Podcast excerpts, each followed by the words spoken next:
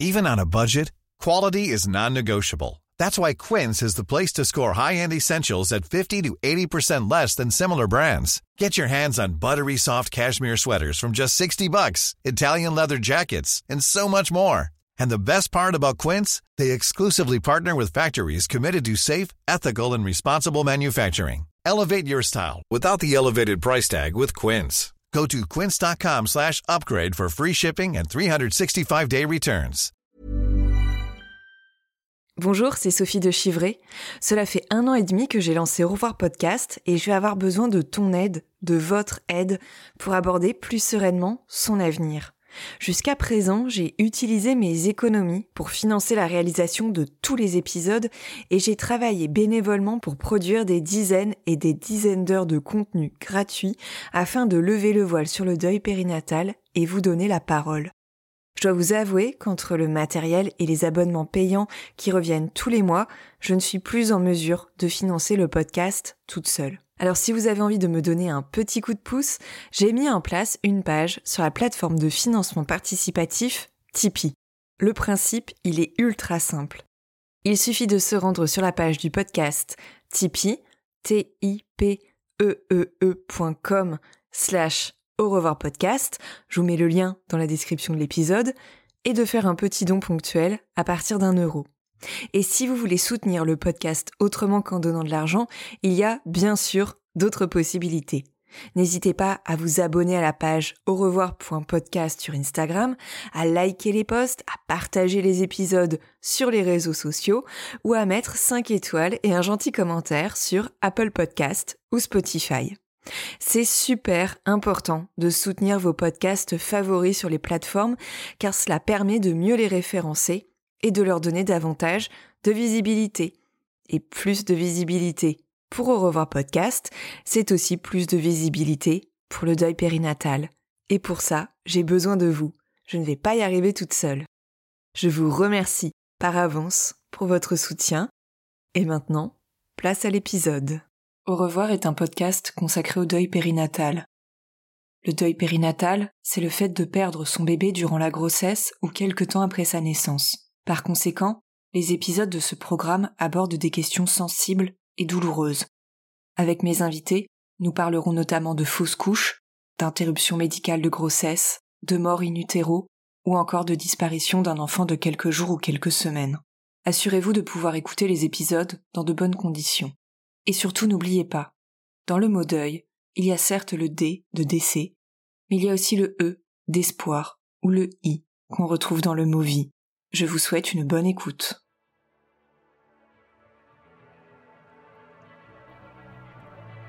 Au printemps 2021, vous aviez découvert l'histoire d'Estelle et Victor. Estelle et Victor, parisiens, la trentaine, ont décidé il y a quelques années d'avoir un enfant ensemble. Dans l'épisode 17 du podcast, un épisode en deux parties, le couple avait raconté ses difficultés pour devenir parents. Un chemin difficile et long, ponctué par des arrêts naturels de grossesse, par une grossesse extra-utérine. Un chemin difficile et long qui les a obligés à bifurquer vers un parcours de PMA, de procréation médicalement assistée doutes, difficultés, tristesse, combativité, il y a un an, c'est de tout ça dont on avait parlé, alors que tous les deux se préparaient quelques semaines plus tard à vivre une nouvelle étape, le transfert d'un embryon. Dans la deuxième partie de l'épisode, nous avions évoqué un projet photographique qui avait éclos en parallèle de ce parcours. Certaines personnes tiennent un carnet de bord, un carnet de dessin. Victor, lui, a décidé de prendre son appareil photo argentique pour documenter visuellement ce désir d'enfant.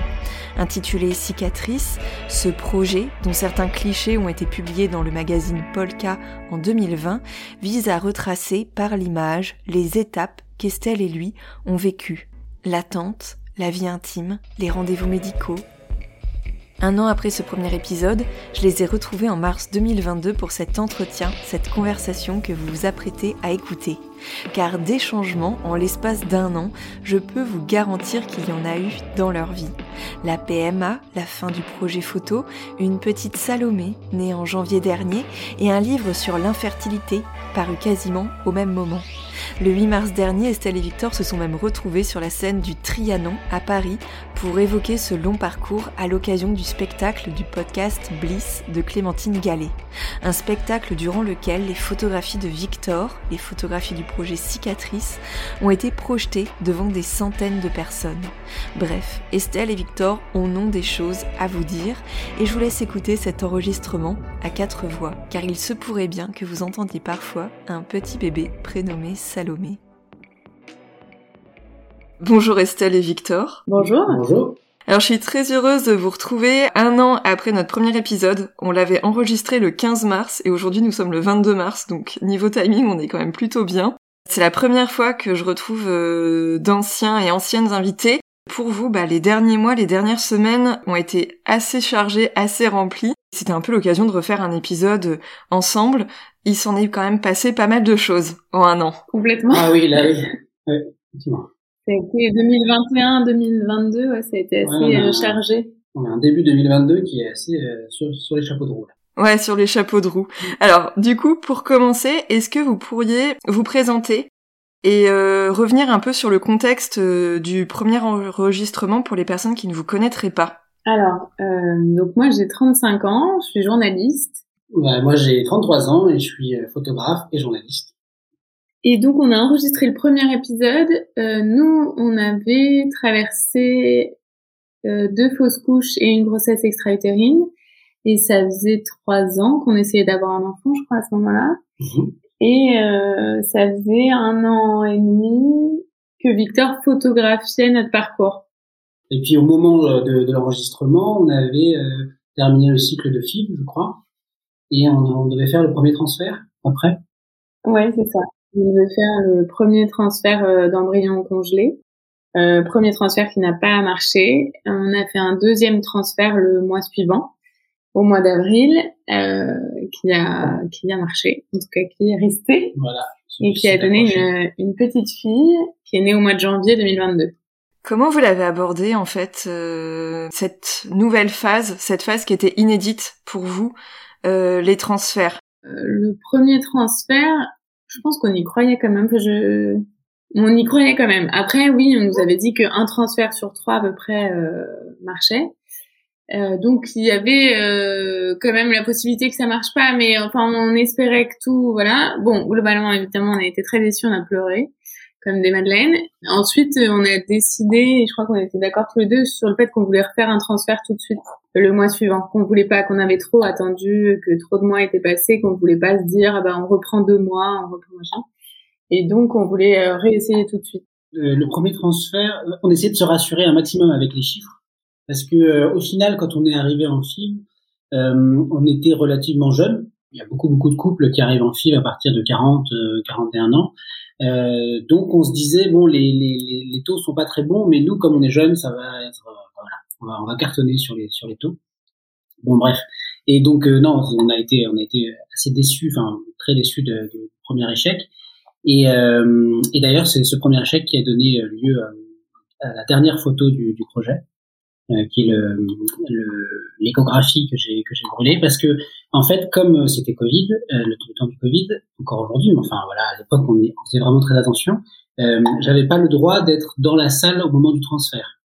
D'habitude, le, le, le- conjoint, le- la conjointe peut venir euh, accompagner, euh, tenir la main, tout ça pe- pendant le transfert. Et là, on avait, j'avais pas le droit, donc j'étais à l'extérieur. Et pour compenser ça, euh, c'était le, le docteur qui, qui avait imprimé un, un petit, une petite échographie de Du transfert, Du en fait de, l'embryon qui est censé être installé. euh, voilà, on voyait, franchement pas grand chose. Mais, euh, mais voilà, c'était le, le petit truc que je gardais dans le portefeuille, euh, voilà, en espérant que ça fonctionne. Et, euh, et en fait, euh, quand on a su que ça n'avait pas fonctionné, bah, j'ai eu l'idée de, de, de, faire brûler ce, ce petit, euh, cette petite échographie. Si tu te souviens du, du, premier épisode, enfin, c'était euh, c'était pour connecter avec ce qui s'était passé pour la première fausse couche. On avait effectivement brûlé des petits papiers à l'époque pour, pour notre enfant qui n'était pas qui n'était pas venu. Voilà, et c'était une photo que j'avais pas prise effectivement aussi à l'époque parce que le projet n'avait pas du tout commencé, donc c'était un peu pour euh, reconnecter avec ça. Et, euh, et quand j'ai vu ce, cette euh, cette image euh, cette image euh, développée, scannée, j'ai vraiment eu un, un, un, moment d'arrêt où je me suis dit bah, bah voilà, enfin c'est là c'est terminé. Je, je, ce projet est terminé avec cette photo. je sais pas où ça nous mènera, mais, mais voilà là maintenant c'est une sorte de, point final à, cette première étape du, du projet photo. Ah, du coup, euh, je me permets de rebondir bah, dès maintenant sur le projet photo. Du coup, l'an dernier, vous m'aviez dit que vous ne saviez pas à quel moment interviendrait la fin du projet. En fait, est-ce que ce serait euh, en cours de PMA, à la fin du parcours de PMA, euh, si un jour Estelle est enceinte, si la grossesse va jusqu'au terme, est-ce que ce sera avec la naissance d'un enfant? Pour vous, la fin, elle était ouverte et il n'y avait rien de prédéterminé. Et donc là, tu me dis que finalement, le projet, il s'est terminé avant qu'Estelle soit enceinte. Là, pour le coup, la boucle, elle était bouclée pour vous. Euh, moi, quand j'ai vu les photos, la, photo, ça a été vraiment une évidence. Il faut aussi remettre euh, un peu dans, le contexte, c'est-à-dire que ça faisait un an et demi que, je, faisais des photos, qu'on faisait des photos, et que euh, ce projet prenait trop de place, euh, finissait par prendre trop de place. Il nous avait permis de prendre du recul, et puis, euh, puis là, ça prenait trop de place dans la tête. D'une part parce que bah, toute personne en PMA le sait, c'est quelque chose qui prend toute la tête euh, quand, on y est, et qu'en plus le fait de travailler dessus, dans un premier temps, ça nous avait fait du bien, et dans un et plus tard, fin du projet, c'était c'était bizarre que ça en soit un travail, quoi. Voilà, il y avait un trop plein, une forme de trop plein à ce moment-là. Euh, donc c'était c'était le bon moment, je pense, pour terminer euh, pour terminer ça. Et euh, oui, effectivement, c'est arrivé un peu comme une évidence en voyant la photo. Après, ce qui était bien aussi, et ce qui était important pour nous dans notre démarche, c'était que ce soit un travail qui se, qui soit, qui ait une fin ouverte. Oui, en fait, c'était plus simple aussi de terminer sans, sans dire soit qu'on avait arrêté et qu'on n'avait pas d'enfant, soit dire euh, bon bah voilà, on a un enfant. Enfin, il y avait quelque chose qui était aussi plus facile et plus évident euh, pour nous à transmettre là-dedans. Pour résumer, tu l'as bien dit tout à l'heure, ensemble, vous avez vécu plusieurs épreuves. Il y a eu deux fausses couches, une grossesse extra-utérine, euh, les stimulations, insémination artificielle, fécondation in vitro, bah du coup deux transferts. Pour vous, c'était une quatrième grossesse en fait, qui a débuté avec le deuxième transfert. Comment est-ce que vous avez envisagé les premiers jours, puis les premières semaines, les premiers mois? Comment vous les avez vécus? Franchement, ça a été hyper euh, compliqué. Bon, déjà parce qu'effectivement, c'était la quatrième grossesse, donc on était loin de, l'espèce d'état euphorique de ah c'est formidable, on va avoir un enfant. effectivement, j'ai fait une prise de sang le jour où, l'hôpital m'avait dit faites une prise de sang à telle date. Euh, je fais une prise de sang, j'étais en déplacement à Rennes, donc je l'ai fait dans un labo à Rennes et euh, je prenais le TGV le soir pour rentrer à Paris.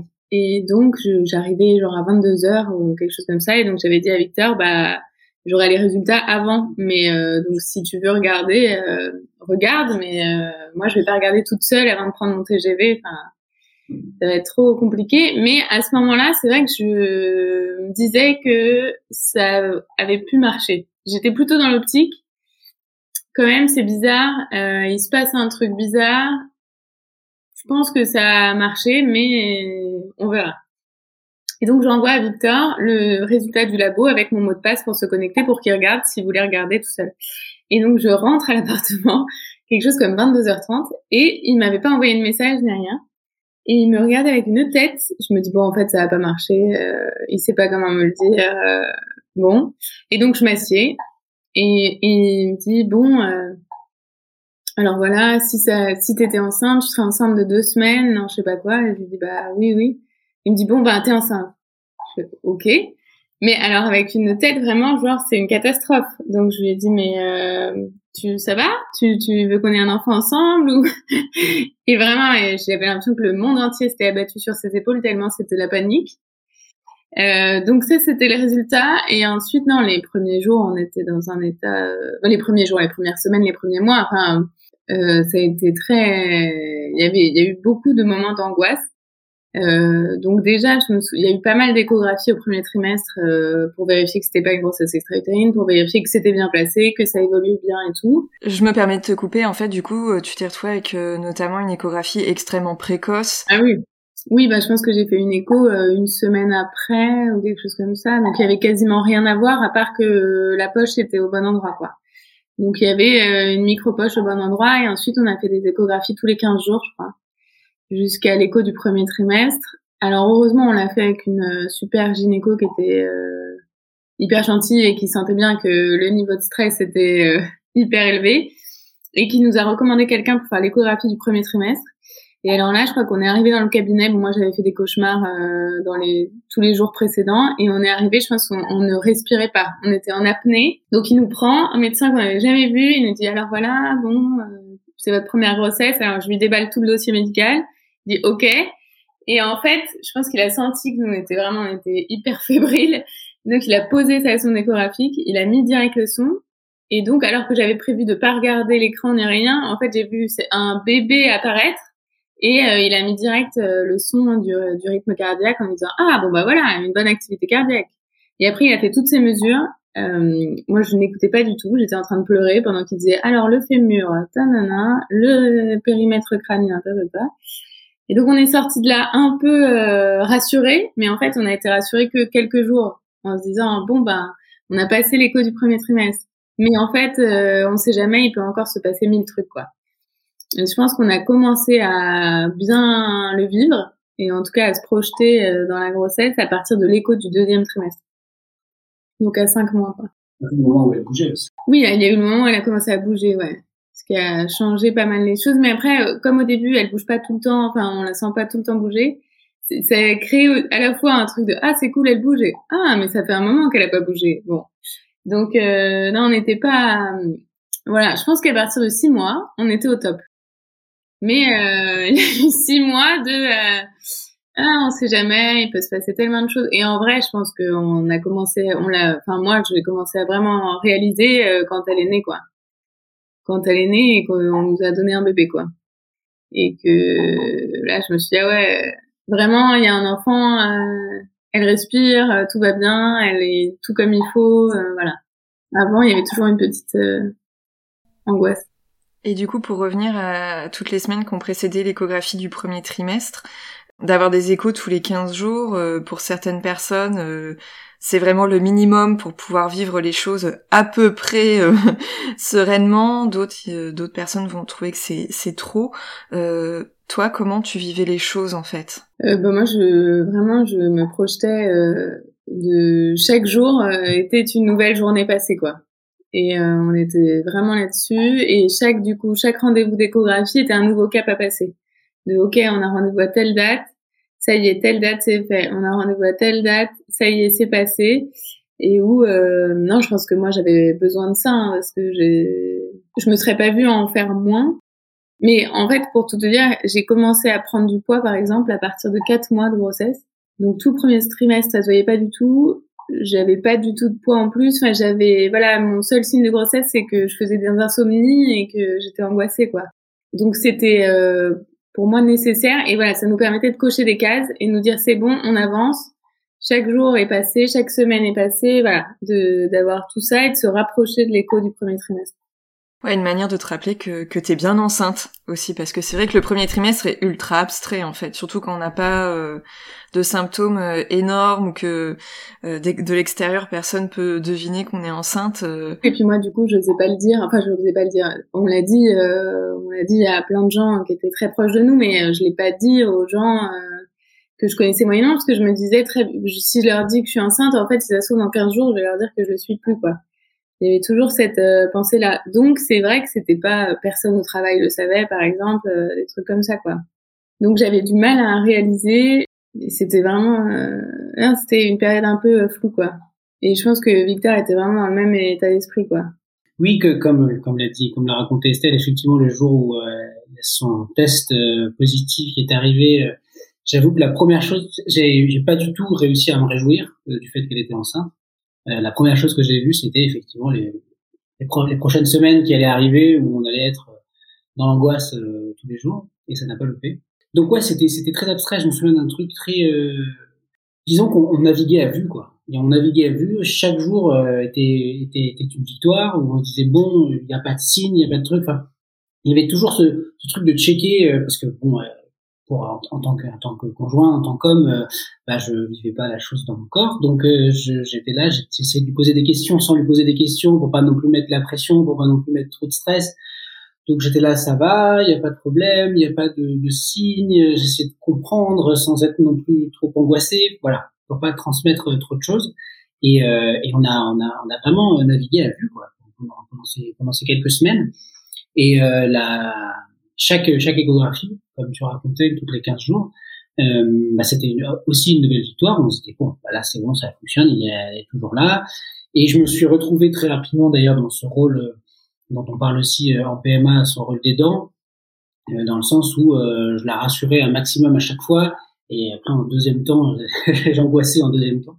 Est-ce que vos proches, à qui vous aviez parlé de cette grossesse, parce que voilà, parfois c'est aussi une manière d'être soutenu. Ils ont compris justement que pour vous, il y avait beaucoup euh, d'ambivalence dans le vécu, en tout cas du début de cette grossesse. Je sais pas s'ils l'ont compris, mais en tout cas on leur a dit.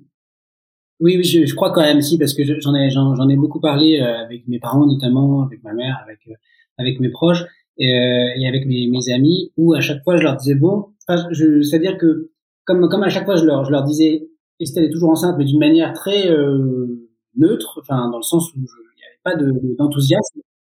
voilà, très factuel. Euh, Aujourd'hui, là, il est euh, 10 heures du matin, Estelle est enceinte. Voilà, c'est tout ce que je peux vous dire, ça marche. Et, euh, donc, euh, donc tout le monde était là, tout, le monde m'a dit bon, bah alors aujourd'hui ça va, très bien, on croise les doigts, on, espère toujours, ça marche bien, voilà. Donc il y a eu un, côté un peu soutien comme ça dans tous les sens de, ok, on, on se porte jusque jusqu'à le jour prochain, jusqu'à la semaine prochaine, jusqu'à l'écho prochaine, et puis, et puis voilà, on y croit. Quoi. je pense qu'ils ont quand même saisi le niveau d'angoisse parce que on a fait effectivement aucune annonce où on était réjouis. Enfin, on a fait vraiment des annonces factuelles. voilà, au fait, euh, je suis enceinte. Ok. Et vous êtes content? Oui, oui, on est très content. Mais il y avait presque un malaise où les gens étaient plus heureux que nous. Euh, voilà, de cette grossesse et que nous, enfin moi, plus les gens se réjouissaient, plus ça me mettait mal à l'aise en me disant mais arrêtez d'être si réjouis. Euh, on verra bien ce qui se passe, quoi. Oui, c'est vrai, je me souviens de ça. Tu étais souvent, euh, tu t'équilibrais. Plus la, plus la personne en face était enthousiaste, plus toi t'étais. Euh, Mais oui, parce que ça donne justement des, des surréactions. Les gens sont hyper contents pour nous.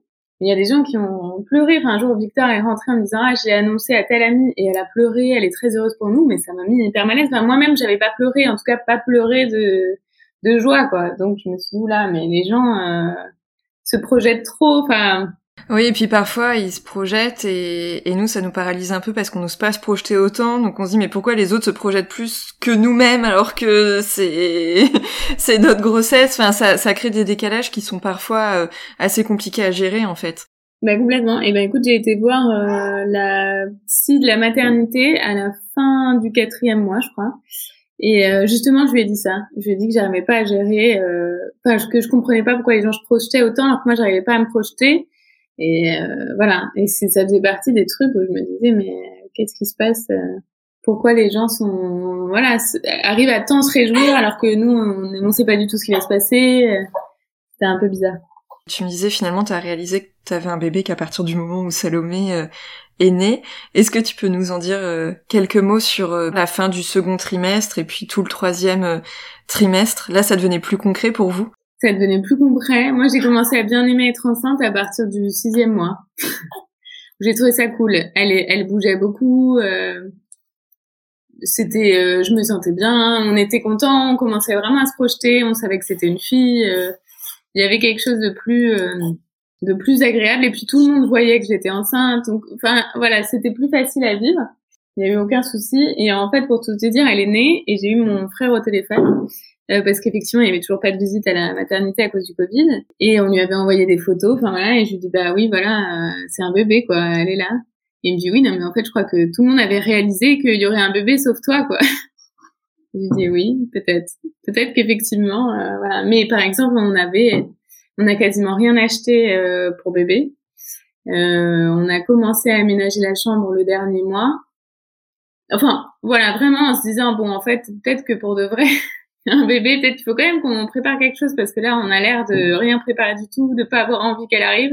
Je crois qu'on a acheté effectivement à partir du septième, huitième mois, quoi. Mais bon, voilà, ça faisait partie de la difficulté à se projeter réellement dans, euh, dans, il y aura une fin à cette grossesse et à la fin, il y aura un bébé. Donc effectivement, un petit bébé qu'on entend un petit peu là. oui. Alors du coup, Salomé, elle est née euh, donc en janvier. Et euh, quelques semaines plus tard, il y a un autre projet qui a vu le jour, si on peut le dire comme ça. C'est le livre que vous avez coécrit avec Pauline Pellissier. donc ce livre, c'est Génération infertile, avec un point d'interrogation, de la détresse au business, enquête sur un tabou. Pauline, elle est journaliste comme vous, elle est passée par la PMA comme vous. vous aviez votre projet photo, qui s'est arrêté, mais à quel moment vous êtes dit bah la photo en fait pour parler notamment de la PMA et des difficultés à devenir parent, ça suffit plus? Euh, Bonne question. En fait, ça s'est fait. À... Ce qui est rigolo, c'est que ça s'est fait de manière assez naturelle. C'est-à-dire que euh, c'était, tu sais, à la suite de la publication dans, dans Polka, du, partie du projet euh, dans Polka. Euh, j'avais posté sur les réseaux sociaux et euh, il y a pas mal de gens qui m'ont contacté à ce moment-là pour soit me féliciter, soit enfin m'encourager, soit me, euh, me partager leurs histoires. Et euh, Pauline faisait partie de ces gens-là. Elle m'a raconté son histoire. Elle était dans la même école de journalisme, mais une année au-dessus de moi. Donc on se connaissait, mais pas, pas, pas plus que ça. Et, euh, et dans nos échanges, à un moment, elle me dit, mais euh, euh moi, je suis passé par là aussi. Et à, à, l'époque, j'avais aucune, je trouvais aucune information sur rien et j'avais eu l'idée euh, d'écrire euh, un livre. Et j'avais commencé à construire, commencé à construire un synopsis assez conséquent euh, d'un livre d'enquête. Donc l'idée vient vraiment d'elle sur la sur l'infertilité. Alors au départ c'était quelque chose de je crois d'assez orienté sur les causes de l'infertilité qu'on a après remanié ensemble. Mais quand elle me dit ça, bah, je dis bah ok viens on en parle euh, parce que elle s'était arrêtée elle une fois qu'elle avait qu'elle était tombée enceinte.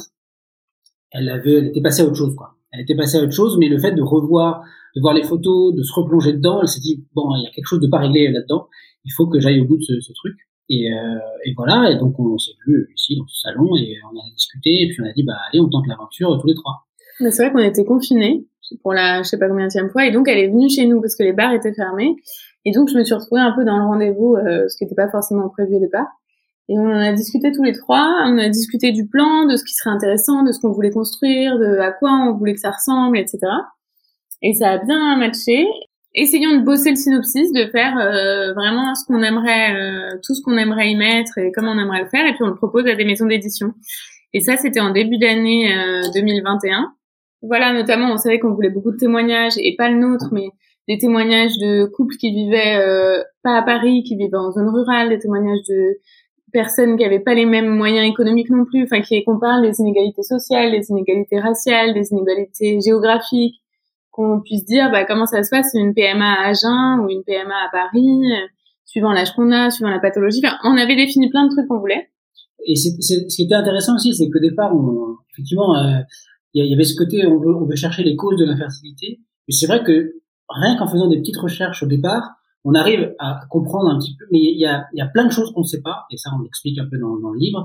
Et donc c'était euh, très vite, on s'est dit ça sert à rien de faire un livre que, que là-dessus, parce qu'on va très vite arriver sur des sur des, des réponses qui n'en sont pas quoi, sur des choses ça, ça on l'ignore, ça on n'est pas sûr, ça on est on n'est pas certain. Donc il, il, nous semblait vraiment euh, avec Pauline et avec Estelle que le, le cœur de, du travail c'était plus sur euh, les inégalités dans la PMA, comment est-ce qu'on vivait la PMA chacun, comment est-ce qu'on se la racontait, comment est-ce qu'on la racontait à d'autres. Euh, voilà, c'était vraiment ça le, le cœur qu'on voulait mettre dans le dans l'enquête.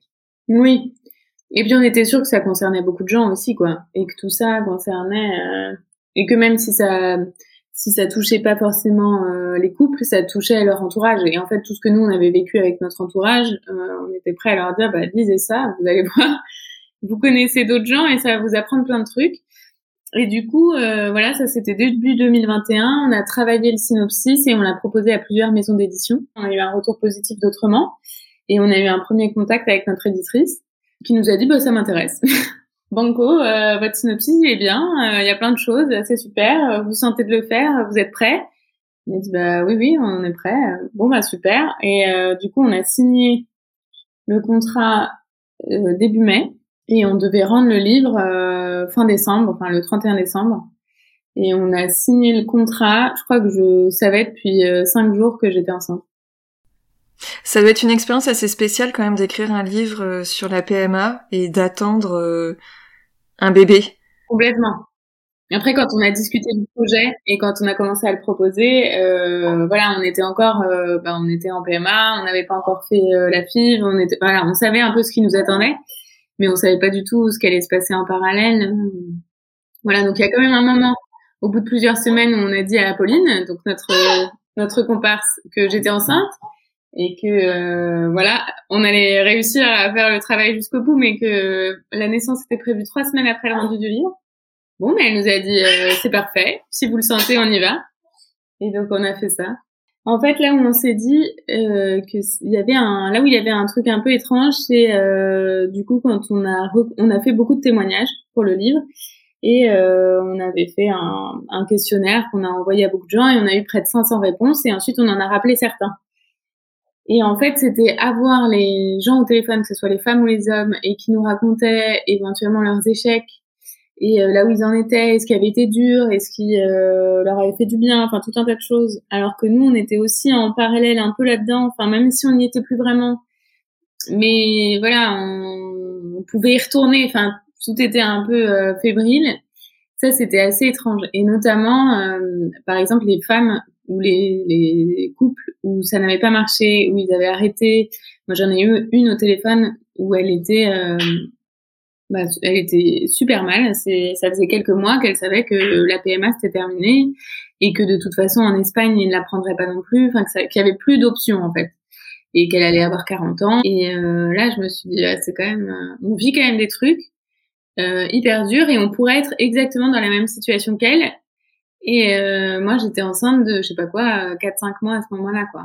Il y avait un parallèle un peu étrange euh, là-dedans. Après, des fois, ça a été marrant parce qu'il y a des, des, hommes ou des femmes qu'on a eu au téléphone et qui euh, étaient en cours de grossesse un peu comme nous. Enfin, en plus, dans les témoignages, si tu veux, nous, moi, j'ai toujours été, puis Victor et Pauline, si tu veux, on était assez honnêtes au début de la conversation en leur disant pourquoi on faisait le livre, parce qu'on demande quand même aux gens de se livrer sur leur intimité, leurs plus grandes difficultés. Nous, on était, on, voilà, on leur faisait parler de de leur rapport euh, avec leur famille, leurs amis, leurs difficultés au travail, leurs difficultés dans leur vie de couple. À un moment, euh, donc je commençais par dire voilà, nous aussi, euh, on est passé par la PMA. moi aussi, j'ai vécu des fausses couches. Enfin voilà, quand les femmes me disaient ça, vous pouvez nous. Il y avait un côté aussi, vous pouvez nous confier les choses parce qu'on les comprend et qu'on les a vécues, même si on n'a jamais vécu exactement la même chose. Et donc il y en a qui m'ont demandé où est-ce qu'on en était. Et là, je, surtout quand c'était des, des couples où je savais qu'ils étaient dans une phase un peu difficile.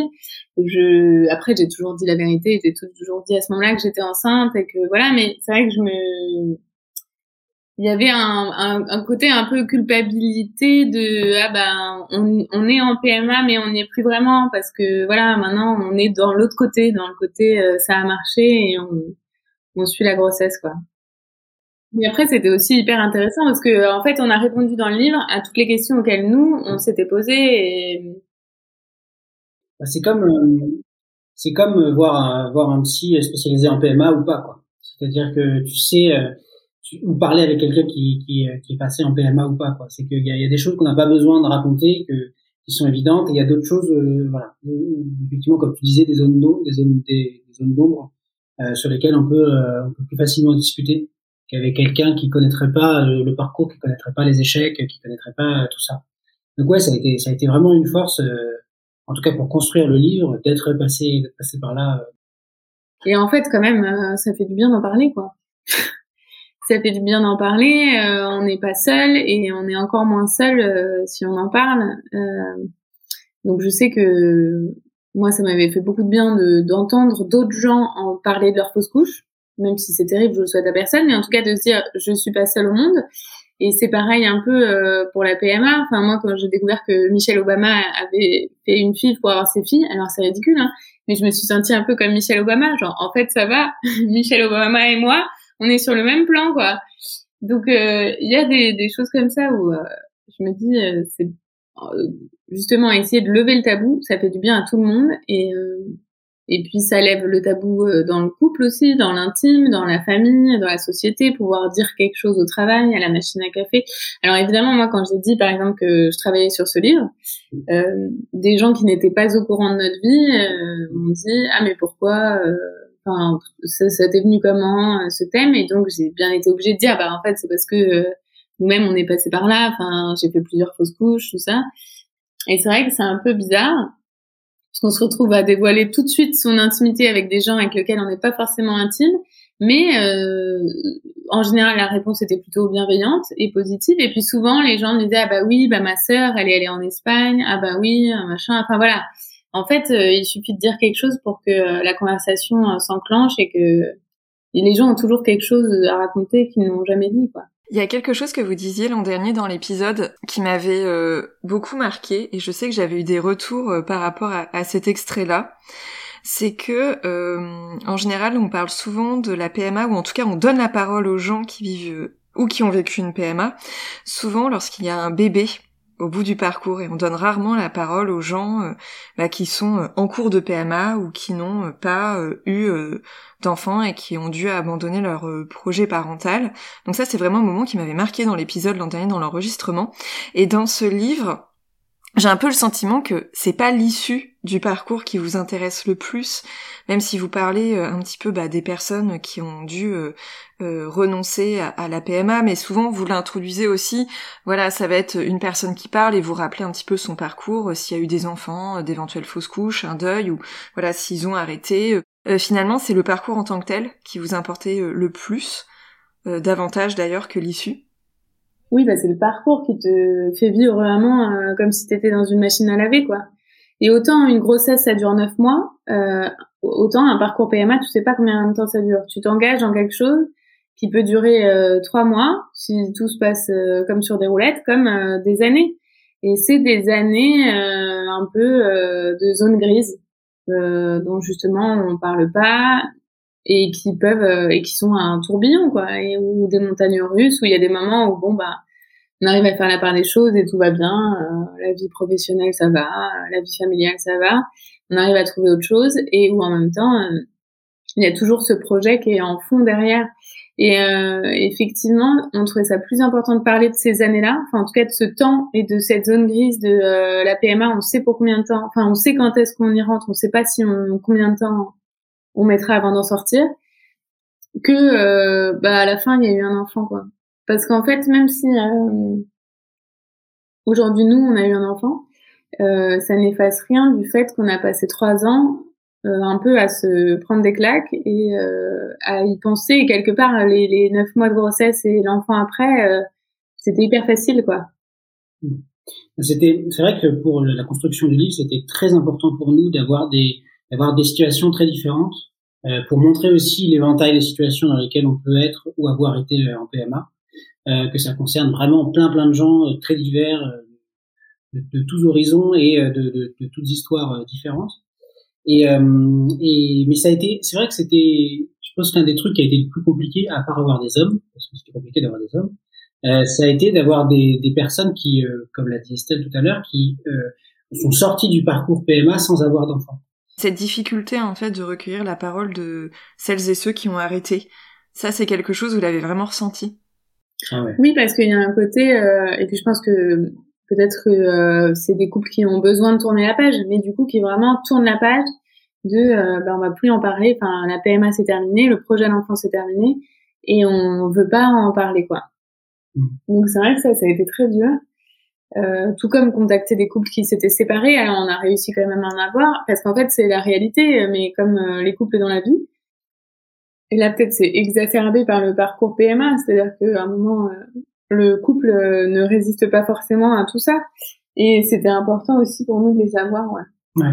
Non mais ça c'était donc c'était vraiment important d'avoir tous ces tous tous ces trucs différents et d'avoir des comme comme nous à l'époque donc d'avoir des gens qui sont encore en parcours PMA et d'ailleurs, j'en parle souvent, mais la, le témoignage qui ouvre le livre après la traduction, euh, donc le témoignage d'Hélène, c'est euh, une personne qui, euh, qui est toujours en parcours aujourd'hui. Et je me souviens en tout début d'année, en fait, on se donne des, nouvelles régulièrement, elle et une autre personne. Euh, et euh, on se donne des nouvelles régulièrement. Elle me dit un petit peu où est-ce qu'elle en est parce que là, ça fait plusieurs années qu'elle est dedans. Elle, elle, est dans les derniers essais. Elle, elle sait pas du tout si ça va fonctionner et tout ça. Donc, elle est déjà dans un processus de deuil euh, potentiel de, son, projet d'enfant. Et, euh, et je me souviens donc en tout début d'année là, donc nous on était un peu dans l'euphorie euh, de la naissance de Salomé, de la naissance du livre. Euh, donc il y avait un peu tout ça qui, se mélangeait, c'était un peu dingue. Et il y a Hélène qui m'écrit et qui me dit, et qui me raconte sa situation, qui me dit bah voilà là ça, ça a encore pas marché, on est encore en train d'attendre voilà, c'est compliqué, on croise les doigts, mais on n'y croit plus tellement et tout ça. J'ai tout de suite transféré ce mail à, Estelle et Pauline pour leur dire, voilà, il faut pas oublier quand même que même si nous on est dans une situation un peu d'euphorie parce que c'est un peu un peu la folie de toutes ces naissances, euh, il faut jamais oublier ces gens-là, jamais oublier ces gens qui sont toujours dans le parcours, qui sont toujours dans l'indécision, voilà, qui vont devoir tourner la page, quoi, qui vont devoir tourner la page de, tout ça. Et c'est aussi leur parole qu'on porte. La PMA, on le sait, c'est un parcours qui est ultra médicalisé.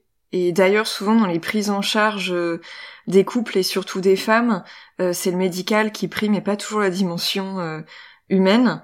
Vous, dans le livre, en fait, vous mettez vraiment beaucoup, beaucoup l'accent, euh, je trouve, sur la dimension humaine, sur le vécu, sur comment on en parle, sur les inégalités. T'en as un petit peu parlé, Estelle, au début, mais les inégalités euh, de genre, de race, les inégalités territoriales, les inégalités économiques qui sont parfois euh, criantes. Recentrer les choses sur l'humain, c'était assez essentiel pour vous, surtout vous qui aviez vécu des protocoles ultra médicalisés. Bah oui, complètement. Et en fait, moi, je crois que je le dis dans le dans l'épisode qu'on avait fait, euh, ce que j'ai ce que j'ai préféré dans la PMA, je vais, je me dire c'est comme ça, mais en tout cas, ce qui m'a aidé à tenir, c'est clairement la psy de l'hôpital. C'était la première fois que tu voyais une psy alors que tu avais vécu euh, une fausse couche, une grossesse extra-utérine. Je m'en souviens très bien. Euh, tu disais il a fallu que j'arrive en PMA pour qu'on me propose de voir une psy. Ben voilà. Et ben en fait c'est vraiment elle. Euh, c'est la seule personne à laquelle je me suis attachée entre guillemets. C'est-à-dire que vraiment il y a ça manque d'humanité, euh, l'hôpital de façon générale, ça manque de moyens, ça manque de plein de choses, mais du coup, il y a vraiment un manque d'humanité, alors que euh, ce qu'on vit, c'est pour euh, avoir un enfant, c'est-à-dire qu'on n'est pas là euh, pour traiter une maladie non plus, enfin, on est là parce qu'il y a un désir de couple, etc. Et donc, c'est vrai que nous, on voulait recentrer ça là-dessus, pas, parler de protocole, pas parler de, de dosage, d'œstrogène, de progestérone, de je sais pas quoi, mais sur en fait pourquoi on fait tout ça, quoi. Non, mais sur le sur le, le, manque euh, le manque d'humanité, euh, il y, a, y, a, clairement un manque, je sais pas, de formation, de temps, parce qu'on sait que c'est les hôpitaux. Euh, nous, on est resté dans le public tout tout le long de notre parcours. on a eu des témoignages de gens dans le dans le privé qui étaient mieux mieux entourés, mais bon, il faut mettre la main, la main à la poche, quoi. Oui, puis en plus, ça, ça, veut ça veut pas dire que tout le privé est formidable non plus. Enfin, c'est toujours une question de sur qui tu tombes. Exactement. Oui, oui, non, mais il y a des façons de dire les choses. Oui, il y a, y a, pas mal de, de soignants, j'ai l'impression, de médecins qui, qui se sentent, euh, je sais pas, une sorte de devoir, de, de devoir être cash, euh, je sais pas, ou, qui, veulent absolument se mettre à distance euh, des, des, des patients avec lesquels, lesquels, ils doivent traiter. J'arrive pas trop à analyser ça, il faudrait, il faudrait leur demander, il faudrait faire une grande, grande enquête sur les soignants et les médecins euh, là-dessus. Et, et juste pour, pour parler du, justement du côté, pardon, du, du point de vue d'un homme, euh, Là-dessus, sur le parcours PMA, il y a vraiment tout à faire. Quoi. Enfin, c'est, assez fou parce que, alors, on essaye de l'expliquer un peu dans le livre, mais il y a des racines qui sont euh, du fait que le, l'homme est rarement présent euh, pour tout ce qui est des, des examens de santé sexuelle, euh, que l'homme est rarement présent pour parler lui de, de, sa, de, sa, de son appareil génital, pour lui parler de, de, de, ses capacités reproductives et tout ça, et que les soignants eux-mêmes n'ont pas l'habitude de voir les hommes dans ce genre de, de, de secteur. Et donc, euh, donc quand un homme arrive avec sa femme, ça, ça change un petit peu, mais vraiment tout doucement. Mais quand un homme arrive avec sa femme, euh, sa, sa compagne, bref, pour un, pour un parcours enfant, euh, souvent, souvent les soignants savent pas quoi faire de, de l'homme. Enfin, alors moi, je me suis en plus, je me suis, je me suis incrusté à peu près tous les rendez-vous, pas tous, hein, mais à peu près tous, parce que justement j'avais l'excuse de la photo et tout. Euh, mais mais c'était c'était fascinant à quel point je pouvais on pouvait passer 30 minutes à, avec euh, un spécialiste, une spécialiste, et qui, que cette personne ne m'adresse pas la parole. Alors que j'étais là dans la pièce, tu vois. Euh, donc, euh, j'imagine très bien euh, plein d'hommes. Alors on, on, en, on, en, parle dans le livre, mais des hommes qui qui arrivent là, qui découvrent parce que justement, comme moi, ils n'ont jamais consulté pour leur santé sexuelle, qui découvrent à 35-40 ans, qui bah, sont soit infertiles, soit carrément stériles. Vous parlez d'horloge biologique aussi pour les hommes? Ouais, ouais. tout à fait. Ça, c'est un truc qu'on qu'on a découvert aussi enfin, qu'on peut-être qu'on savait vaguement, mais on se disait peut-être après 60 quoi. Mais non, à partir de 35 ans, il y a déjà une, baisse de la, de la, fertilité chez les hommes. Donc, euh, donc ouais, j'imagine des, des, des, des, gars qui, qui déboulent là-dedans, euh, qui ont jamais, enfin, qui sont complètement extérieurs au monde médical, euh, et, euh, et, on leur dit, ah bah, vous, vous servez à rien, grosso modo. Euh, enfin bon, c'est très violent, c'est très violent. Alors, évidemment, on reste sur le du point de vue de la femme, c'est la femme qui, vit la, la chose des, la plus difficile, hein, c'est tout sur son corps et tout ça. Mais on est, euh, sans, sans mauvais jeu de mots, mais l'homme dans le parcours PMA est, complètement impuissant et, euh, ça se ressent à, tous les étages. Pour extrapoler un petit peu, là, forcément, Victor, t'es un homme et euh, et lorsque euh, vous avez euh, publié votre livre, bon, la PMA ouverte à toutes, c'est encore presque une virtualité en France pour l'instant. on voit bien à quel point c'est difficile de mettre ça en place, mais finalement, ça pose la question de la posture du coparent et comment on s'adresse aux coparents, qu'il s'agisse d'un homme ou d'une femme. Comment on s'adresse au couple quand il s'agit d'un projet de couple et pas seulement le projet d'une personne? Mais encore, si tu veux, là, on te dit euh, le parcours PMA, mais globalement, c'est ce qu'on a vécu aussi à l'hôpital euh, pour les fausses couches ou pour la grossesse extra-utérine, en fait. On s'adresse quand même à la femme. Et là, pareil, ça manque un peu d'humanité, quoi. Et après, bon, voilà, on a croisé euh, autant de soignants géniaux que de soignants problématiques dans tous ces rendez-vous et tous ces passages aux urgences, quoi. Donc, il n'y a pas de, il n'y a pas de généralité non plus. Et après, ce qui s'est passé pendant la grossesse quand même, c'est qu'il y a eu un petit truc, comme on avait un dossier assez épais, avec plusieurs grossesses, on est quand même tombé parfois, bah, déjà sur le, les, le médecin qui nous a fait les échographies du premier et du deuxième trimestre, qui du coup, je pense, s'est adressé à nous un peu différemment que sur un couple qui arrive pour une première grossesse, parce qu'il a senti que notre niveau d'angoisse était beaucoup plus élevé.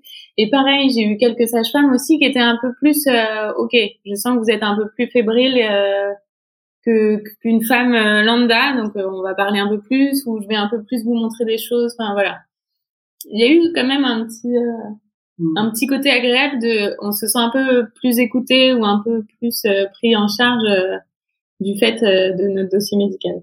Juste pour euh, revenir sur les euh, sur le problème avec les, soignants. Euh, alors, je veux pas du tout paraître comme étant le, le male savior. Euh, je sais pas quoi. Enfin, sais, l'homme qui sauve les femmes. Mais euh, en fait, pendant quand on a quand on a eu les témoignages, quand on a rappelé tous les gens qu'on a rappelés, on a dû en rappeler une cinquantaine ou une soixantaine. Il y a, enfin, on passait à chaque fois une heure, une heure et demie au téléphone avec chacune des personnes. Hein, C'était réparti. Et à un moment, je, je m'adresse à Estelle et Pauline et on dit un point et je leur dis, bon là je sais pas, j'ai eu 20 personnes au téléphone, c'est fou. À chaque fois, les femmes me disent à chaque fois, à chaque moment, bah il y a ce gynécologue, je suis allé le voir, il m'a dit tel truc, il m'a fait telle chose, ce soignant-là m'a fait ça et tout ça et, et bon j'ai changé et tout. Je dis c'est quand même fou euh, à quel point euh, voilà toutes les toutes les femmes passent par là quoi. Et elles m'ont toutes les deux regardé en disant bah ouais. Enfin, passe par des violences euh, gynécologiques. Et voilà. Il y a le truc de, bah oui, enfin, c'est normal les violences. Enfin, il y avait un truc, c'est normal les violences gynécologiques. Alors j'exagère, j'exagère totalement, c'est pas du tout normal. Non, mais disons que oui, plus ce côté, bah oui, c'est courant, ça existe, et c'est comme le harcèlement de rue, ça concerne toutes les femmes en fait. C'est exactement. Il y a, un, il y a un parallèle tout à fait évident avec ça. moi, je les, je les ai regardés avec des yeux, des yeux ronds, quoi. Mais je leur ai dit, mais il faut, faut, qu'on en parle. Enfin, faut, faut, faut que ce soit un truc euh, à part dans le livre euh, sur les violences gynécologiques des personnes en PMA. Et, et, après, évidemment, elles étaient d'accord et on, on, l'a fait tout ça, mais enfin, c'était bref. Moi, j'avais trouvé ça hallucinant à quel point bah, les femmes en PMA peuvent, subir des violences gynécologiques. Et alors, pour pour en terminer là-dessus, même notre co-autrice, euh, sans entrer dans les détails, euh, qui elle était très positive sur le monde médical et tout ça, en en parlant avec des gens, en parlant des violences gynécologiques et obstétricales, s'est rendu compte qu'elle en avait été victime. c'est intégré. Enfin, en gros, le problème, c'est que c'est intégré euh, pour les femmes, quoi. Enfin, et puis parfois, euh, il y a aussi le fait de comment tenir tête à quelqu'un qui est censé te soigner aussi. enfin, c'est, c'est très compliqué quand tu arrives par exemple aux urgences, euh, que tu as n'importe quel problème d'ordre gynécologique au cours d'une grossesse ou du postpartum et que en fait, bah, c'est ultra compliqué. Enfin, c'est tu, il y a des moments où tu peux pas et puis t'es pas en état de le faire euh, aussi. C'est après coup. Mais du coup, Victor, ce que tu soulignes, c'est un petit peu ton côté naïf de ça puisque tu ne le vivais pas euh, de l'intérieur et tu t'as découvert euh, et puis c'est vrai que de toute manière on, on s'en rend pas toujours compte c'est que parfois on a on a des super euh, soignants soignantes et puis et puis bah il y a des il y a des choses qu'on accepte alors qu'on ne devrait pas les accepter parce qu'on se dit bah non c'est une personne qui est géniale et qui est ultra pro et grâce à cette personne je suis tombée enceinte enfin il y a, y a plein de choses qui se jouent en fait dans dans ces moments-là. Bah oui oui. oui bah, y a, en plus il y a rien enfin, c'est injustifiable quoi. Euh, tous les couples qui sont en PMA sont quand même déjà assez fragilisés. Donc, euh, tu arrives au rendez-vous, tu es vulnérable. Tu es là parce que ça marche pas, tu as besoin d'aide, tu as besoin qu'on qu'on t'explique, qu'on te dise qu'on va tout faire avec toi en équipe pour que ça fonctionne. Donc t'es prêt à faire ce qu'on te dit et si ce qu'on te dit c'est des trucs absurdes ou si ce qu'on te dit euh, ça te fait mal, tu l'acceptes aussi quoi. Mm. Oui, est-ce que c'est au nom de euh, cet objectif euh, que tu as qui est d'avoir un enfant bah, complètement. Tu acceptes des trucs que tu n'accepterais jamais dans, dans, la vie normale et que où tu dirais à n'importe qui ah non mais ça va pas ça faut que tu tapes du poing sur la table, te laisse pas faire quoi. Oui, et puis comme les violences gynéco-obstétricales sont aussi un tabou, euh, c'est quelque chose qui. Alors, j'ai l'impression que c'est un tabou surtout euh, de, de, des femmes vers les hommes, dans le sens où, euh, bah voilà, toutes les femmes ont l'air d'être au courant que tu subis des violences gynéco à un moment dans ta vie, euh, et les hommes débarquent, quoi, on débarque complètement. Euh, donc, donc ouais, il y a un vrai tabou, un vrai tabou là-dessus qui peut-être pourrait être réglé sur le fait justement d'intégrer plus les hommes plutôt dans leur dans un parcours de santé sexuelle, mais c'est une autre discussion. Mais il y a un truc qui est dur aussi en PMA, c'est que par rapport à des violences gynécologiques, tu verrais une fois un gynécologue et euh, tu le trouverais euh, agressif, désagréable, nul, tout ce que tu veux, tu changes. Tu te dis la prochaine fois, je, je vais en voir un autre. Alors qu'en PMA, en fait, tu es là pour longtemps et tu peux pas changer tout le temps. Et voilà, donc à un moment donné, tu trouves quelqu'un dont on te dit qu'il est bien, euh, même si il y a des choses qu'il fait qui ne vont pas, tu peux pas te dire je vais changer.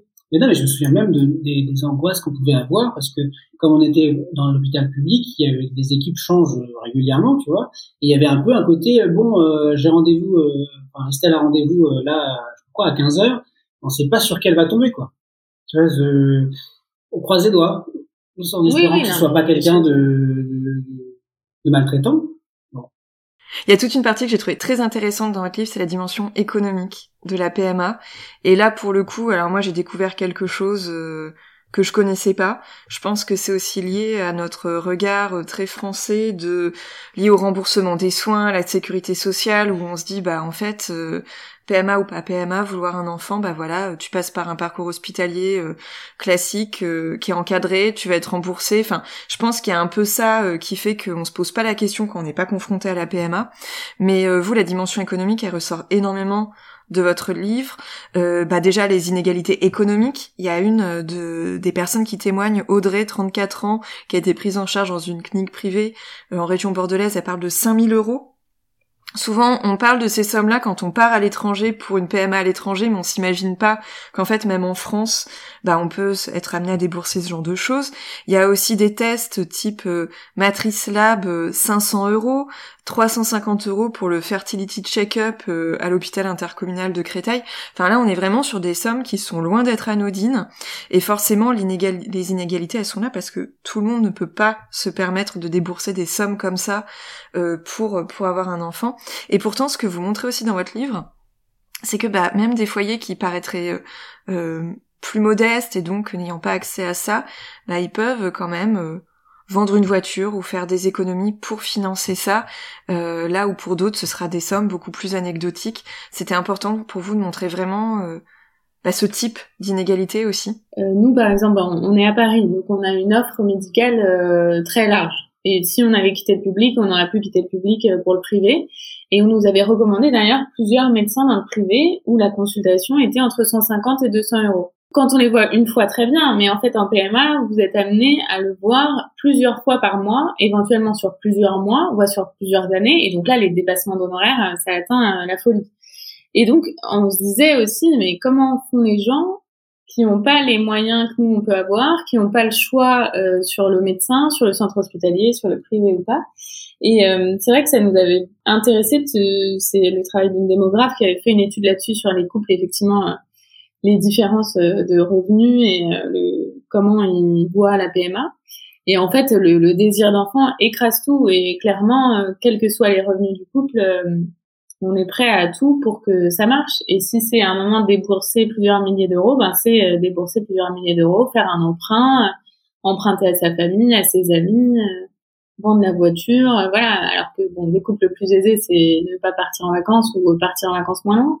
Enfin, beaucoup de témoins à qui on a parlé étaient prêts à tout et oubliaient la dimension financière, quoi. En tout cas, clairement, s'il fallait emprunter à leur famille, ils auraient emprunté à leur famille tu sais, tu as, ce côté, euh, en fait, quand tu attends le, bon moment pour avoir un enfant, c'est vrai pour euh, plein de couches sociales, mais t'attends le bon moment pour avoir un enfant, c'est-à-dire d'avoir ton, ton, ton, emploi stable et tout ça. Et donc c'est un moment où tu te dis bon bah c'est bon, j'ai le bon moment, j'ai assez de sous de côté ou j'ai voilà pour avoir cet enfant, pour lui acheter tout, tout, ce dont il a besoin et tout ça. Et en fait, comme bah, tout ton projet c'est d'avoir l'enfant, bah, ces sous que tu avais que tu avais prévu pour lui acheter n'importe quoi, pour faire sa chambre ou n'importe je sais pas trop quoi, bah tu, tu le mets dans la PMA tout simplement. Parce que à quoi bon ces sous si c'est pour pas avoir d'enfant Ouais, alors du coup j'ai effectivement et puis j'ai cité euh, des, des sommes qui étaient assez importantes. Euh, vous mettez à un moment donné dans le livre euh, une naissance par fécondation in vitro, sachant qu'il peut y avoir plusieurs tentatives et des parcours assez longs. Ça se chiffre à près de 14 000 euros. La dimension économique, elle irrigue aussi les inégalités de genre puisque bah finalement euh, euh, les personnes qui sont censées euh, prendre des jours ou éventuellement se mettre en arrêt du fait d'un protocole PMA bah, ce sont les femmes avec notamment celles qui vont se retrouver en arrêt mais sur des jours de carence qui seront pas payés ces jours-là plus tout le retard dans le dans la carrière toutes ces petites choses qui font qu'elles évolueront moins vite que les hommes. Toute cette dimension en fait économique financière de, de la PMA, vous en aviez conscience avant de vous lancer dans, dans ce livre? Alors, on s'en était un peu rendu compte, mais euh, pas totalement. Sur l'aspect euh, professionnel, enfin monde du travail, euh, moi, je m'en étais un peu rendu compte parce que déjà les rendez-vous empiétaient sur ma vie professionnelle, que j'arrivais à voilà à décaler. Et puis nous, on, on est dans des métiers où on peut euh, on peut euh, décaler un peu sa journée, aller à un rendez-vous à 9h, faire une prise de sang et puis commencer à travailler à 10h, à 10h30. Mais j'avais bien conscience que pour tous les gens qui ont euh, des horaires fixes, pour toutes les femmes qui ont des boulots peut-être moins qualifiés, mais en tout cas ou de vendeurs ou peu importe, mais où vous devez être au travail de 9h à 18h sans avoir le choix de décaler, bah là en fait il faut il faut poser des arrêts pour aller faire des échographies, faire des prises de sang, attendre à l'hôpital parce que des fois euh, bah, le rendez-vous est en retard, donc vous arrivez en retard au travail.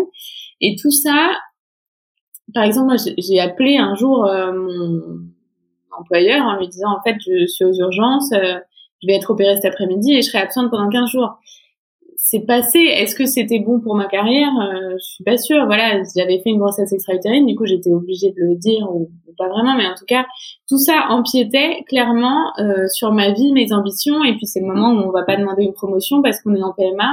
Notre but c'est d'avoir un enfant. Donc euh, est-ce qu'on veut se rajouter du travail alors qu'on a déjà plein de rendez-vous à côté médicaux et qu'ensuite on espère une grossesse et qu'ensuite on espère un enfant? Il y a des petits renoncements qu'on fait, peut-être sans s'en rendre compte, mais qui empiètent déjà sur la carrière. Donc ça, je m'en étais déjà assez rendu compte. Et après, sur la partie financière, nous, on n'y avait pas vraiment été confrontés, même si on a bien vu que une IRM euh, en libéral, parce qu'à l'hôpital, il y a trop d'attentes, et ben c'est 150 euh, euros, mais c'était des sommes qu'on pouvait payer, donc on les a payées en fait, mais tout en se rendant compte que voilà, ce qui nous posait pas de problème pouvait poser problème à des gens euh, assez vite. Mais clairement, c'est pour ça aussi qu'on voulait euh, avoir des témoignages de gens qui, qui, qui nous racontent plus concrètement ce que ça représentait pour eux.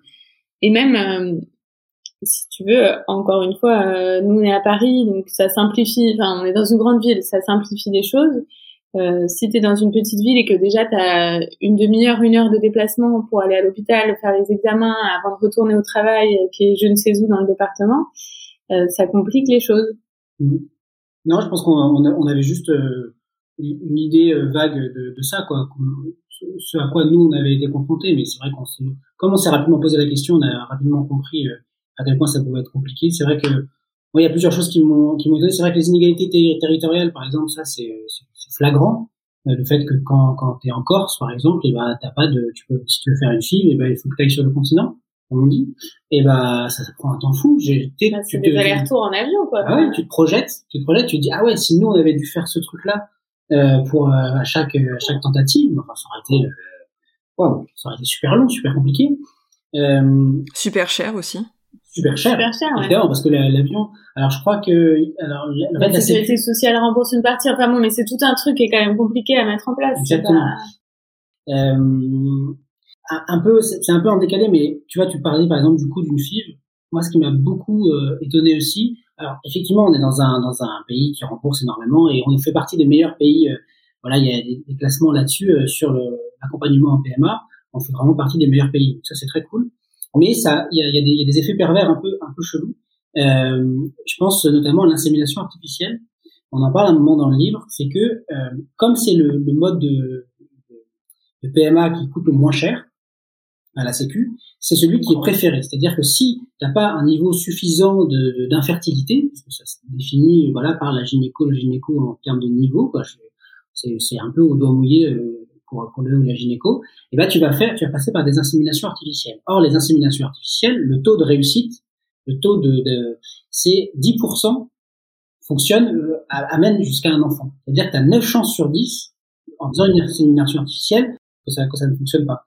Moi, je trouve que ce taux, il est, il est délirant. Enfin, c'est, c'est énorme. Ça veut dire que, que ouais, qu'on prend le, on te fait prendre le risque, on te fait croire que ça va fonctionner alors qu'on sait pertinemment que tu as 9 chances sur 10 pour que ça ne marche pas. Enfin, moi, je trouve ça délirant. Euh, mais parce que ça coûte moins cher.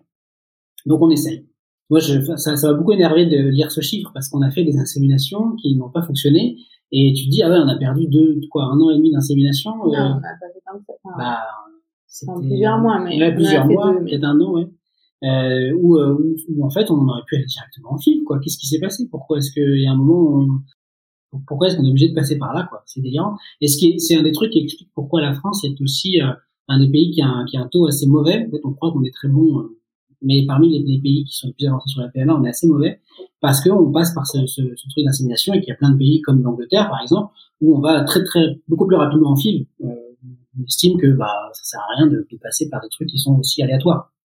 Pour revenir sur les, les, les difficultés économiques, enfin, en tout cas, nous, on s'est rendu compte assez vite quand on a commencé à en parler autour de nous de la PMA, que les couples dans notre entourage, les amis d'amis, euh, d'amis euh, qui étaient cadres euh, à Paris, ils étaient tous dans le privé ils étaient tous en clinique privée parce que ça va plus vite et que euh, le gynéco est plus disponible et que, enfin voilà, pour euh, plein de raisons. Euh, mais personne n'était dans le public. Il y a eu très vite ce côté ah bah tel couple qui est un ami d'amis, ils sont suivis par telle personne qui est dans le privé à tel endroit. Eux ils sont suivis là, eux ils sont suivis là, et personne n'était dans le public. Et donc il y a quand même un côté que faites-vous? Mais euh, voilà, c'était, euh, ils avaient euh, suffisamment d'argent pour se dire les dépassements d'honoraires, tant pis, on accepte et on veut quelqu'un de dispo et on veut que ça aille vite et on veut que ça marche quoi. Alors que les taux sont pas forcément, enfin c'est pas ça qui garantit la réussite, mais en tout cas. Donc ça garantit d'être plus rapide. Ils étaient prêts à payer, voilà, pour être plus rapide. Ouais. ouais, comme un petit circuit parallèle, on se refile les bonnes adresses. ça se joue à la réputation aussi de tel ou tel médecin. Complètement. Voilà, la secrétaire euh, qui répond le soir, euh, qui envoie des mails le matin tôt, enfin voilà. C'est vrai que l'hôpital public, c'est pas forcément ça. Ah non. Mais en tout cas, euh, voilà, c'est des petites choses qui font penser que que c'est mieux, ou en tout cas que ceux qui ont les moyens vont dans le privé. Dans le titre, il y a le mot business. Et c'est quelque chose qui transparaît aussi dans le livre, c'est tout ce business autour de la PMA, les programmes euh, de fertility yoga, euh, de, enfin j'ai découvert plein de choses que je ne connaissais pas. Euh, de toute manière, on peut aussi partir du principe que toutes les choses qui vise à, se sentir mieux ou avoir un état de bien-être qui permette d'affronter les choses plus sereinement. Voilà, ça, a lieu d'exister, mais il y a aussi quand même des choses avec de la publicité mensongère où on promet euh, de tomber enceinte plus rapidement. Euh, c'est vrai que moi, c'était un monde que je connaissais absolument pas puisque je ne suis pas passée par la PMA. L'idée, c'était quoi? C'était de mettre, c'était de mettre peut-être un petit peu en garde les gens en disant euh, attention, ne vous, ne commencez pas à à croire tout ce qu'on vous dit, tout ce qu'on peut vous promettre à partir d'un certain euh, niveau de promesse, peut-être tomber enceinte plus facilement? Bah, complètement, c'est-à-dire que effectivement on est vulnérable quand on est malheureux parce qu'on veut un enfant et que ça marche pas. Donc on est prêt à tout essayer ou presque. Mais même nous, c'est-à-dire que il y a plein de choses qu'on n'a pas testées, mais c'est vrai qu'on nous aurait dit euh, payer 500 euros, euh, manger du pamplemousse tous les jours à la même heure, et faites une séance euh, de je ne sais quel sport euh, chaque jour et ça va marcher dans trois mois, je pense que j'aurais été prête à le faire. Et il y a plein de gens qui sont prêts à accepter euh, des tas de trucs délirants qu'ils accepteraient pas en temps normal. Donc si ça vous fait du bien d'aller faire une séance d'acupuncteur, que l'acupuncteur vous écoute, vous vous sentez bien en sortant, tant mieux. Euh, si vous y allez en vous disant je le fais parce que ça va marcher et ensuite il faut que je fasse ça, il faut que je fasse ça, il faut que je fasse ça et si je le fais pas, et eh ben c'est pour ça que ça marche pas. Euh, c'est mauvais et puis c'est hyper euh, culpabilisant pour les femmes. Ben justement, j'allais rebondir là-dessus. Finalement, c'est euh, un truc de plus qui concerne les femmes. Parce que j'ai pas l'impression que les hommes soient vraiment concernés par ce genre de choses. Enfin, les hommes, voilà, on leur dit arrêtez de fumer. Euh... Les femmes, il y a vraiment des injonctions de euh, bah oui, mais si ça marche pas, c'est parce que euh, tu n'as pas essayé euh, le yoga de la fertilité, tu manges pas bien, tu fais pas ci, tu fais pas autant de sport qu'il faudrait, tu fais pas je sais pas quoi.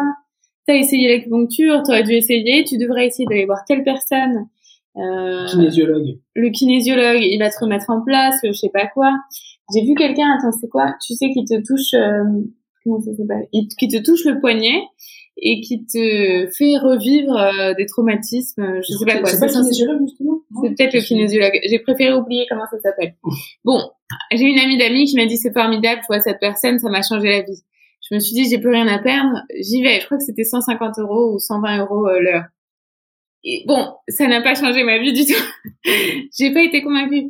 Mais je me dis si moi, alors j'étais quand même euh, assez cartésienne et j'étais pas prête à tout essayer, j'ai dit ok, j'essaye quand même il y a plein de gens qui vraiment euh, bah, tentent tout quoi. Et du coup dépensent énormément d'argent euh, et en plus avec cette culpabilité de pourtant j'ai tout fait et ça n'a quand même pas marché. Et c'est ça qui est pire aussi c'est j'ai tout fait j'ai vraiment ma vie est dédiée à la réussite euh, de ce parcours et à la venue d'un enfant et ça marche pas quand même ah peut-être qu'il faut que je retourne encore plus faire je ne sais quoi je fais pas assez le yoga je fais pas assez ça j'ai trop mangé de si j'ai mangé du sucre, j'aurais pas dû. Ah non, il faut, enfin, en fait, il faut réussir à, à, continuer à vivre pendant le parcours PMA et pas à vivre que pour ça avec euh, des injonctions euh, toujours sur euh, ce qu'on doit faire, pas faire. ce, qui est, ce, qui est, marrant sur les hommes, c'est que alors ça, ça, ça, y est, ça commence un peu à pénétrer les hommes aussi, hein, les injonctions à manger tel truc pour avoir un meilleur sperme et tout ça, mais c'est encore très très très à la marge très à la marge, mais les inégalités se sentent même aussi parce que euh, on, on, a remarqué que même quand c'était quand l'infertilité était du fait de l'homme, c'était quand même la femme qui allait faire outre les outre les traitements, qui allait faire aussi euh, toutes ces médecines douces, tu vois, euh, pour faciliter l'implantation de je sais pas trop quoi, de pour, pour, pour, euh, pour, une raison ou une autre, la, la femme, tout, enfin, il n'y a aucun souci de fertilité pour elle, mais elle va quand même, euh, c'est quand même elle qui va aller dépenser des sous euh, pour, pour faire toutes ces médecines, dont, enfin médecines entre guillemets, hein, dont on a parlé. Encore une fois, je pense qu'il y a des gens à qui ça fait du bien et qui ont l'impression du coup d'être entourés, d'être écoutés. Mais euh, c'est pas, faut pas y aller en se disant j'ai besoin de payer ce coach et il y a des choses où on ne sait pas pourquoi à un moment donné ça va marcher ou pas marcher. Là, je me souviens que nous, euh, à chaque fois qu'on qu faisait une nouvelle tentative, il y avait toujours un moment où je me disais là ça va marcher, mais tu vois parce qu'on est tous humains, mais je me disais là ça va marcher parce que j'avais je sais pas quoi, euh, c'était tel jour que ça s'était passé, c'était tel tel machin, tu vois, à essayer de se raccrocher à des dates, à essayer de se raccrocher à des à des trucs un peu ésotériques comme ça, et à chaque fois ça marchait pas, donc euh, donc euh, c'est pour ça que une fois que elle ça ça ça a marché pour pour Salomé, euh, bon bah tu te dis oui, je peux je peux essayer de me raccrocher à quelle quelle quelle date que ce soit, ça n'a rien à voir. Une des dernières choses aussi qui s'est passée, c'est le 8 mars, vous êtes retrouvé au Trianon pour euh, exposer publiquement euh, les photos du projet Cicatrice. Euh, j'imagine que pour vous deux, ça a été un moment assez inédit parce que vous avez eu en direct peut-être des réactions, des bruits dans la salle, les, les gens les découvraient tous en même temps. Vous l'avez vécu comment cet événement? Bah franchement c'était assez non c'était plein d'émotions enfin avant on était assez euh, on savait pas trop effectivement comment ce serait euh, vu euh, vécu euh, voilà est-ce que l'émotion allait passer ou pas? Est-ce que c'était trop intime ce qu'on dévoilait? Est-ce que ça allait parler même au couple il n'y avait pas eu du tout de difficulté? Et en fait bon on a fini en pleurs. Non c'est ça s'est vraiment bien passé. Et après Ma belle-sœur a eu un truc assez touchant pour expliquer à ma nièce euh, qui a 7 ans, qui avait des photos, qu'on avait raconté notre vie avec des photos. Elle lui a dit, mais toi, euh, quand tu lis des histoires, quand on te raconte des histoires, tu préfères qu'il y ait des images. Elle a dit, bah oui. Elle a dit, bah c'est pareil. Là, en fait, on, on raconte une histoire avec des images et du coup, euh, on se projette plus et les gens comprennent plus. C'était assez touchant comme expérience et en plus c'était assez inattendu parce que c'était pas forcément pour ça qu'on avait fait le projet. Enfin, en tout cas, pour le montrer, oui, mais pas forcément en se disant, euh, on sera sur scène, on en parler. Voilà, pas dans ce cadre-là, qui était tourné vers la maternité.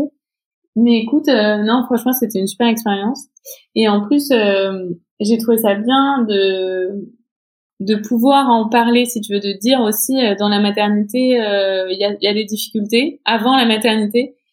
Euh, et il y a des fausses couches, euh, il y a des grossesses extra-utérines, il y a, y a le deuil périnatal. Ouais, que c'est pas à partir du moment qu'on accouche que tout commence, en fait. Exactement. Il y a beaucoup de choses et malgré tout, ça reste. Salomé, un, jour, on lui dira comment elle est venue, si tu veux, et qu'elle était désirée et que avant il y a eu d'autres grossesses. En fait, c'est pas juste. Euh, je sais pas quelles histoires les, parents racontent à leurs enfants, mais en tout cas, on ne dira pas juste un jour euh, on a voulu un enfant et c'est arrivé, quoi en fait, il y a eu pas mal de choses et qui nous marqueront toujours. Tu vois, je pense que quand on sera vieux, euh, on se, souviendra quand même d'un certain nombre de choses de ces années-là. Donc, c'était assez euh, touchant de pouvoir en parler. J'espère que ça a marqué un petit peu quelques personnes. Et si ça a pu en aider d'autres euh, en disant je suis pas seule là-dedans ou ah bah j'ai une amie qui vit ça, peut-être que je devrais essayer de pas être trop maladroite et il y a des choses à dire et des choses à ne pas dire, bah tant mieux. Non, puis ce qui, ce qui était assez fort aussi, c'est qu'on avait des amis qui étaient dans la salle, deux amis d'Estelle qui étaient là dans la salle, et, euh, et c'était la première fois qu'elle voyait euh, les photos euh, pas de manière aussi frontale, quoi. Oui, alors qu'elles étaient au courant pour le coup de notre parcours et tout ça, quoi. Ouais, voilà. voilà, qui était très très ému aussi en sortant, quoi, en ayant vu, en ayant vu, en ayant vu tout ça. Donc, euh, non, ça, c'était, c'était assez fort. Toi-même, tu racontes d'ailleurs que euh, au début, parce qu'on on déclame, hein, enfin, on déclame, on parle sur les photos, quoi. C'est, c'est voilà. Et, euh, et qu'au bout de 30 secondes, de, de, on était sur scène, t'as regardé, t'as essayé de regarder des gens dans la salle et qui étaient tombé sur une, une, femme qui était en pleurs. Euh. je, je lève la tête. Et en plus, vraiment, nous, on, on essayait d'être concentrés. Enfin, et puis on savait pas du tout comment ça serait perçu. Donc notre but, c'était on arrive sur scène, on fait tout notre truc, on arrête, on sort et puis voilà. et entre les deux, euh, on est concentré. Et donc effectivement, je, je, Victor parle, je lève la tête et là, je vois une femme qui pleure, mais vraiment à chaud de larmes. Et je me suis dit, oulala, là, là, là, elle, il faut pas que je la regarde parce qu'on va jamais arriver au bout, quoi. Donc, on a réussi à aller jusqu'au bout. Et, et, toi, Victor, de, de présenter tes photos dans ce cadre-là, puisque bah voilà, c'est un projet qui vous concerne tous les deux, mais ces photos, c'est toi qui les as prises et, et c'est pas tous les photographes qui exposent leurs photos comme ça. euh, c'est très particulier comme, comme manière de, de montrer ces photos. Euh, notamment parce que euh, alors je sais pas ça, notamment parce que euh, c'est c'était un public à 99% de femmes et que même j'étais le seul intervenant masculin toute la soirée. donc donc il y a un côté un peu comment dire, on expose notre, notre, notre, intimité et tout ça, et en même temps, je suis vraiment dans, devant un public qui est euh, très au fait de tout ça quoi. Il y, avait il y avait un peu ce cette dimension supplémentaire quoi, cette euh, ce rapport supplémentaire euh, au public. mais bon, d'après ce que j'ai compris, ça a été bien, ça a été apprécié quoi. Enfin, en tout cas, il y a eu beaucoup de, de très bons retours. ensuite, le fait d'être à deux, je pense, ça, ça, ça nous a permis d'être un peu plus fort là-dessus. Si j'avais été tout seul à exposer ces photos, ça aurait été peut-être un peu plus euh, plus difficile de se retrouver, euh, de se retrouver directement euh, face, au, face à ce public. Mais oui, c'était c'était une expérience très forte, oui. Est-ce que vous auriez, après euh, toutes ces années que vous avez vécues là, euh, de fausses couches, de, de PMA, euh, cette grossesse, euh, votre expertise aussi à votre niveau avec ce livre que vous avez coécrit avec euh, Pauline. Est-ce que vous auriez un conseil pour pour les couples là qui vivent la PMA, euh, qui se lancent en PMA euh, C'est difficile parce qu'il y a beaucoup d'histoires très différentes. Euh, mais le, le, conseil que je donne, que j'essaie de donner en tout cas toujours, c'est de, de trouver les, les, bons interlocuteurs. Parce que parce que pour certains, ça va être des proches effectivement avec lesquels on a envie d'échanger. pour pour d'autres, ça va être certains proches parce qu'il n'y a pas forcément tout le monde à qui on a envie d'en parler. Euh, pour d'autres, ça va être pas du tout les proches, mais ça va être des gens euh, sur Internet euh, qui vivent la même chose que soi, et c'est très bien. ça peut être se plonger dans des podcasts aussi, pourquoi pas, ou tout ça à la fois. mais mais voilà, arriver à trouver des bons interlocuteurs et des personnes avec qui échanger sur, sur ces questions-là, de surtout pas rester seul, parce que c'est ce que j'ai fait moi au début et ça n'a pas pas réussi. après, ça peut être aussi de trouver, euh, avec la photo, de trouver un une manière en tout cas de, de, de vivre la chose avec un pas décalé pour essayer de de prendre un peu de recul sur sur ce qu'on est en train de vivre mais c'est même si c'est très compliqué hein, même si c'est voilà moi c'était au départ pour prendre un pour faire un pas de côté finalement ça a pris trop de place dans ma vie ce projet donc euh, voilà il faut arriver à voilà peut-être l'autre l'autre conseil c'est d'arriver régulièrement à essayer de faire des points euh, voilà d'arriver à un moment donné au bout d'un après un échec après euh, après euh, un rebondissement, n'importe quoi, d'arriver à se poser et à, et à en rediscuter de manière directe avec son, sa compagne ou quand on est seul avec les gens qui nous entourent, hein, parce que peut-être une femme seule aussi dans, dans ces parcours-là. Mais voilà, d'arriver à, bah, je sais pas, c'est ça, de, de, pas, de pas rester seul.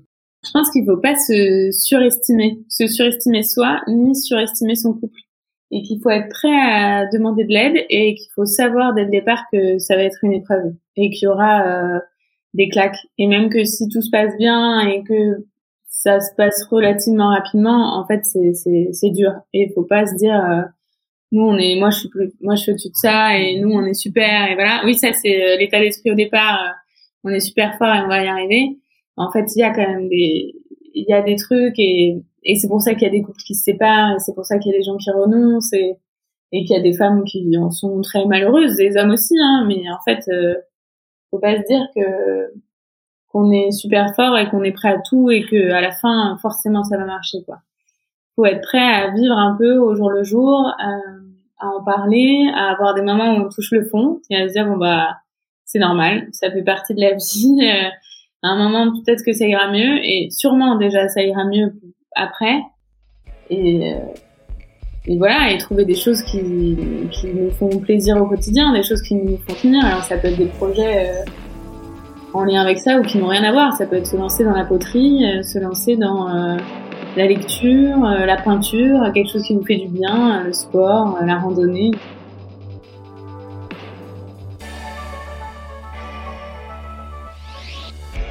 Cette conversation touche à sa fin et je tiens à remercier Estelle et Victor d'avoir répondu présente et présent pour ces retrouvailles. Pour en savoir plus sur leur parcours, je vous invite à écouter l'épisode 17 du podcast. Et si la question de l'infertilité vous concerne ou vous interroge, je ne saurais que trop vous conseiller le livre qu'Estelle Dautry et Victor Point ont coécrit avec Pauline Pellissier. Ce livre, il est intitulé Génération infertile, de la détresse au business, enquête sur un tabou, et il a été publié début 2022 aux éditions Autrement. Quant à moi, je vous donne rendez-vous dans quelques jours pour un autre épisode consacré à la question de la PMA. Nous retrouvons Dalila Pielo, psychologue clinicienne, pour évoquer ensemble le vécu de ce type de parcours, parfois ponctué par le deuil périnatal ou d'autres deuils plus symboliques, comme le deuil de la grossesse spontanée ou même le deuil d'avoir un enfant. En attendant, vous pouvez me retrouver sur les réseaux sociaux et plus particulièrement sur le compte Instagram au revoir.podcast pour découvrir du contenu supplémentaire sur le deuil périnatal. Je vous dis à très bientôt.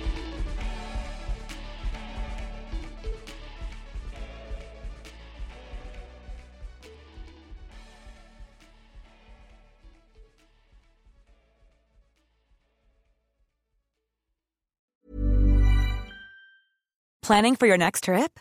Elevate your travel style with Quince. Quince has all the jet setting essentials you'll want for your next getaway, like European linen, premium luggage options, buttery soft Italian leather bags, and so much more. And is all priced at 50 to 80% less than similar brands.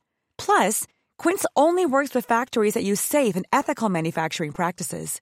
Pack your bags with high-quality essentials you'll be wearing for vacations to come with Quince. Go to quince.com slash pack for free shipping and 365-day returns.